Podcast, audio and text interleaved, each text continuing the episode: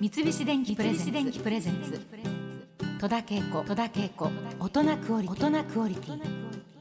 今週のお得りはソウルフードにフォーカスしますえそれでは早速ゲストをご紹介いたしましょうえ平凡社から出版されていますソウルフード探訪の著者え世界のソウルフードに詳しいライターの中川亜希さんですど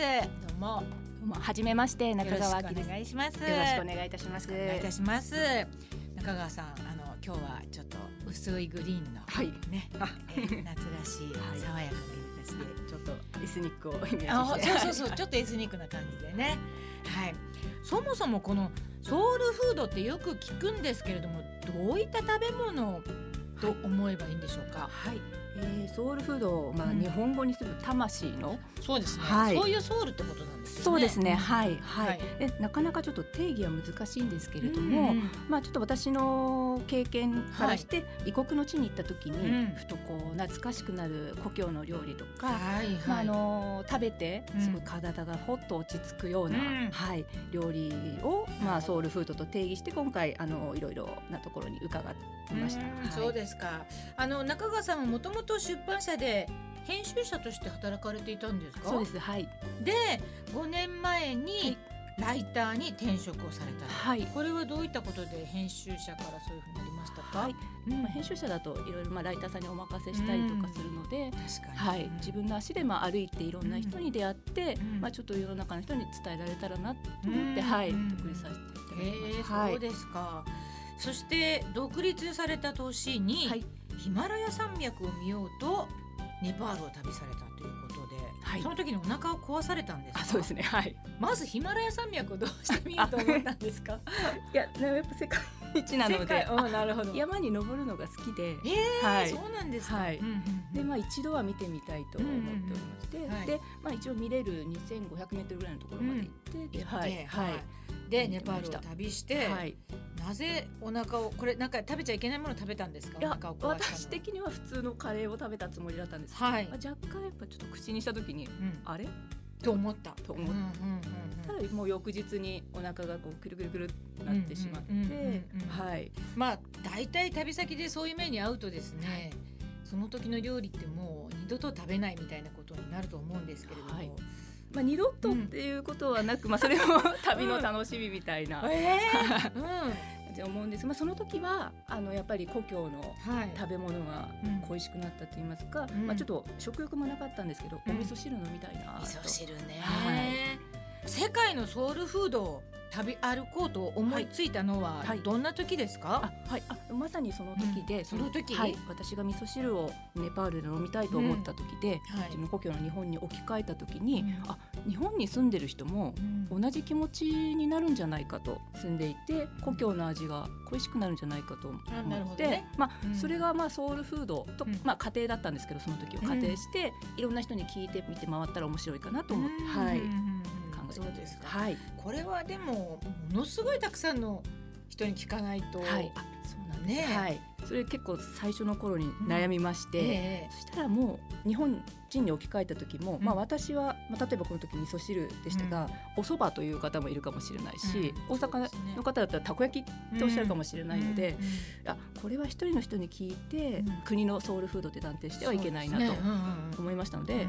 まあ、その人のうん思い出にフォーカスしようと、まあ、例えばインドの方だったらインドの何々さんのソウルフードを聞いて、まあ、その人の思い出とかにフォーカスしてたらそのソウルフードという形が見えてくるんじゃないかと、まあ、どういうものかというものうが、んはいまあ、テーマという形で話を聞くようにしました。はい、これはあのーお袋の味みたいなものとはまたちょっと違うってことですよね。あのソウルフードはいイコール、はい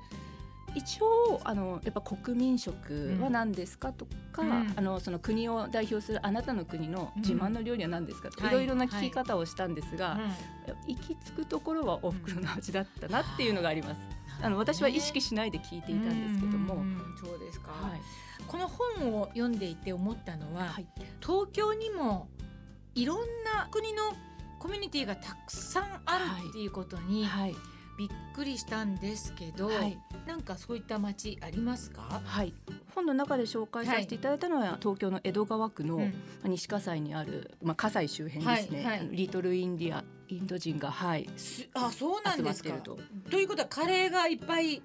そうですねはいカレー屋さんがいっカレーぱ屋いさんがいっぱいあったりする。あありますねはいそうなんですか。そうなんですなんかインド国籍のその在留外国人の、が、まあ、大体3万人強いるらしいんですけどもへえそのうちの1割がもうあそこに集中しそうてなんだ。住んでいてあのインド式のインターナショナルスクールとかもあっへたえりする、そうなんですか。はい、一大コミュニティができているというへえはい、割とそのい一定の国の人が集まるっていうのはそれなりのなんかはい理由があるからなんでしょうね。そうですね、うんインドの場合はやはりちょっと世話人のような方がいて、うんうんやはりあの心細いと、うんまあ、世話人の方を頼って、ははい、来てまたその方も日本でうんうんうんうんネットワーク作ってるので、まあはいお部屋を世話したりとかされてるみたいですね、それで広がってってるパターンが多いみたいです面ね。白いですね。へえ他にあの中川さんが驚いた街とかはいああーりますか？高田の馬場、ま高田の馬場。あはい。学生街なんですがそうですねミャンマー人が多いとそうなんですかは。い、ここもリトルヤンゴって言われていまして、はい一見わからないですやっぱ学生が多いんですが、うん駅前にビルが11階建てぐらいのビルがありまして、はいはいそこはもうレストランと,、うんえっと食材屋さんと、うんもう各階にわーって入ってるそれからマッサージ屋さんもあったかへえ。らちょっと入るのを躊躇するぐらいの。へはえ。いそうなんですはい、もうか異。国です入った瞬間に本当ですかはい、いや全然行かないので、あそうですのねよくわからないですけども、はいそう思っていくとお面白いですね。そうですね面白いですねだから結局あれでしょ、そういったあのところになるとその国の人しか食べないような食材もいっぱいどっかで売ってたりとか、はい、なんかね、はい必要な生活用品とかそもうあでっすたりねとかねはいまあそういうの見るのもねはい面白いですよね、面白いですねはいえー世界のソウルフードを食べ歩こうと決意された中川亜紀さんはこれまでにあの東京っていうかまあ日本で食べたのはこう何カ国のお料理ですか、大体60カ国ぐらい食べてます。えー世界にはおよそ200の国と地域があるそうなんですけれども、大雑把に言うと、まあ、そのうちの大体3分の1 4分の 1? 一分の一。はぐらいい。のソウルフードを食べた計算になります。あのーまあちょっと私はあのーエスニック系がああまり得意ではなはくい。て、えーあと辛いものがちょっとあまり得意じゃないっていう、はいだけどそれがね美味しいんだっていうことはなんかもう全然わかってるんですけどね、はい。まあみんなそれぞれありますよね。あります。ははいい。えーライターの中川亜紀さんが日本で出会った世界の国々のソウルフード60カ国の中で最も印象に残っているのはどこの国のどんな料理かはい。ラオスのラープという料理なんですけれども、ラオスのラープはいはいどの国の料理も美味しいので。難しいんですが、まあ決められないですよね はい、決められないんですが、はい個人的にすごく思い入れの深い料理ということで、ははいい、ラープというのが、うんあのラオスの言葉で、まあ、幸福を意味するほうはいはい、料理うんでして、いまあ、お料理自体は細かく刻んだお肉と、うんまあ、あといり米それかから玉ねぎパクチーとか、まあ、ミント、まあ、向こう香草を結構使うので、はいを、まあ、入れて味付けてあの作る料理なんですけれども、はいこれをお正月とか、うんまあ、ちょっと冠婚葬祭の時に食べる料理ということであの形はどんな形ですか、肉とそのいり米と、はいまあ、玉ねぎとかを炒めた、ええはい、味付けは割と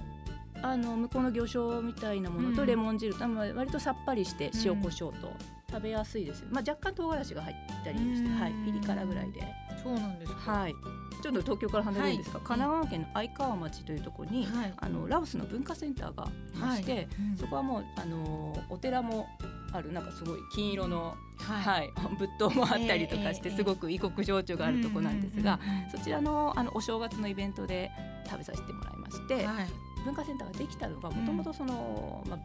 1970年代のベトナム戦争の煽りを受けて、まはいあ、ラオスも混乱して、うんで難民が日本に逃れてきた方うん々が結構いまして、いその方々を支援するためにできたセンターなんですね。うんなので、まあ、ちょっとその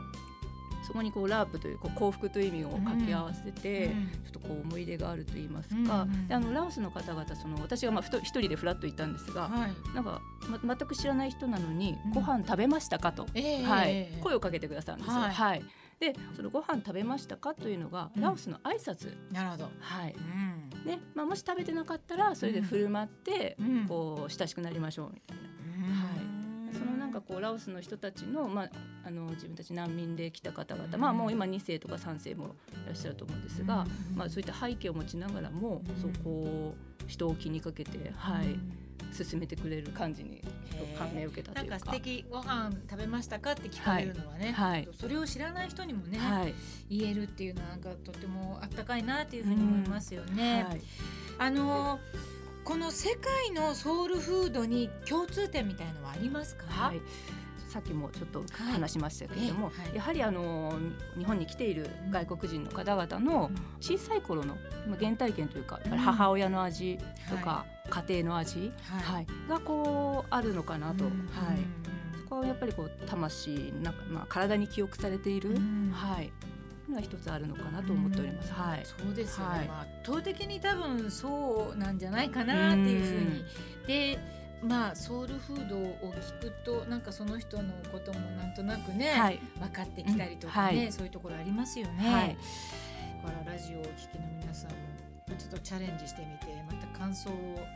たいですよね。あぜひ、はい、うん行ってみてほしいですね。行ってまた話してほしいですね、うんその国の人と。そうですね、はいそれもなんか楽しみの一つだなと思いますけれども、